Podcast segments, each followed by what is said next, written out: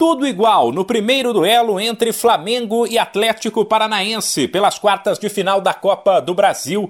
Ontem as duas equipes ficaram no 0 a 0 no Maracanã, o que quer dizer que quem vencer na volta fica com a vaga e que empate leva para pênaltis.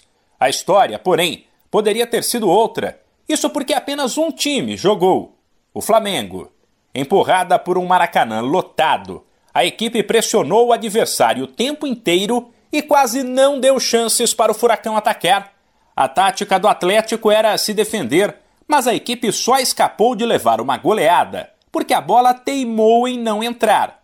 O Flamengo criou muitas chances, mas pecou na falta de pontaria, acertou a trave e viu a zaga adversária salvar bola em cima da linha e boas defesas do goleiro Bento.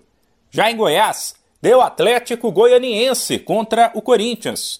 Assim como o Xará Paranaense, o Atlético entrou para se defender e explorar os contra-ataques. Só que o Timão, nesse caso, não conseguiu jogar, também pela pouca inspiração de seus homens de criação e frente. Perdeu por 2 a 0 e precisará de uma vitória por três gols em Itaquera ou por dois para levar para pênaltis. Os duelos de volta serão daqui três semanas, em 17 de agosto. As quartas de final da Copa do Brasil seguem nesta quinta-feira com mais dois jogos de ida.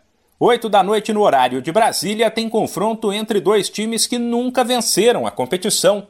No Morumbi, um São Paulo que no fim de julho ainda não mostrou a que veio na temporada recebe o América.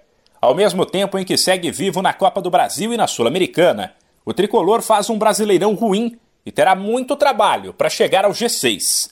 Ainda assim, ele é favorito contra o Coelho, que luta para não cair no Nacional. Um pouco mais tarde, às 8h30, o Fluminense visita o Fortaleza.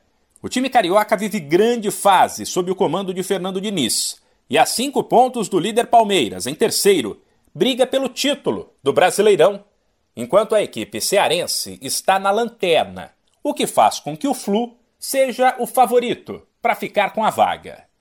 De São Paulo, Humberto Ferretti.